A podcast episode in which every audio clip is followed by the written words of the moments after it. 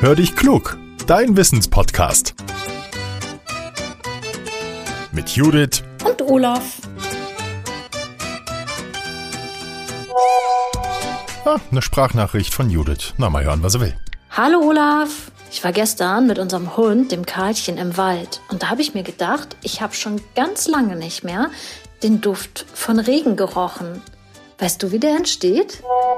Hallo Judith, du, ich glaube, um sich den Duft von Regen vorstellen zu können, und ich weiß genau, was du meinst, brauchen wir erstmal Regen. Also Regen ein.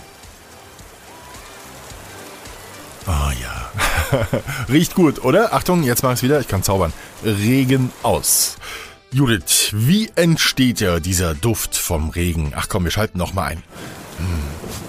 Also, bevor du gefragt hast, hatte ich auch keine Ahnung. Ich habe jetzt aber mal die Nase in den Wind, in den Regen gehalten und ein bisschen nachgeforscht. Es ist so. Wasser riecht nicht, das wissen wir alle. Wenn es regnet, steigt also nicht zwangsläufig dieser schöne Duft auf, den viele Menschen so gerne haben. Viele Tage im Jahr ist es feucht ohne diesen Geruch, diesen Duft. Manchmal aber können wir ihn wahrnehmen und dann freuen wir uns darüber. Fachleute können erklären, wie dieser Regenduft entsteht und sie haben auch einen ganz eigenen Namen dafür. Achtung, sie sprechen von Petrikor.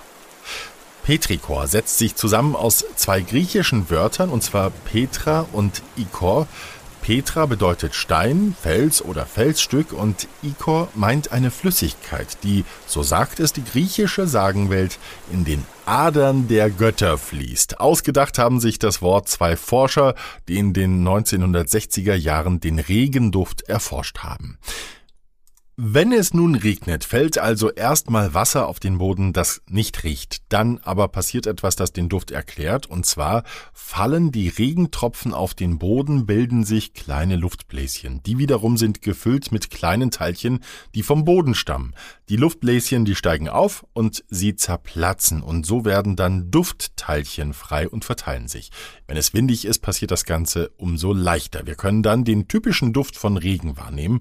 Häufig taucht der im Sommer auf, wenn der Boden sehr trocken ist und viele Menschen finden, dass es dann nach Erde riecht. Dieser typische Duft, der taucht wegen des Windes auch dann schon auf, wenn noch gar kein Tropfen gefallen ist. Er wird also von dort herangeweht, wo es bereits nass ist. Ausgelöst wird dieser Geruch durch Öle, die von Pflanzen stammen. Die werden vom Boden bei Trockenheit aufgenommen. Außerdem tragen auch Bakterien dazu bei, haben Forscher herausgefunden. Bakterien, das sind winzige Lebewesen, wir können sie mit dem bloßen Auge nicht sehen. Bei Hitze und Trockenheit fahren die ihren Stoffwechsel zurück und kommen sie dann mit Wasser in Kontakt, geben sie bestimmte Stoffe frei und darunter ist auch der Alkohol Geosmin. Er sorgt mit für den unverwechselbar erdigen Duft von Regen. Außerdem daran beteiligt ist Ozon, ein farbloses Gas, es heißt übersetzt sogar das Riechende. Dieser Duft nach Regen ist immer etwas unterschiedlich. Regen auf einem Parkplatz zum Beispiel riecht ganz anders als Regen auf einem Waldboden oder am Strand. Der Duft von Regen, der macht viele Menschen übrigens sehr glücklich. Sie haben das Gefühl von Sommer und erinnern sich an schöne Erlebnisse. Der Duft wird sogar aufgegriffen, wenn Parfüm hergestellt wird. Die Produzenten wissen nämlich, dass die Menschen diesen Geruch mögen. Liebe Zuhörerinnen und Zuhörer, liebe Riechende, jetzt freue ich mich auf den nächsten Regenguss in der Hoffnung, es möge herrlich nach Sommer riechen. Ich hoffe, euch gefällt unser Podcast. Wenn ja, dann teilt ihn doch bitte auf euren Kanälen. Schickt ihn an eure Freunde, an Kollegen, an die Familie, wer auch immer Spaß daran haben könnte.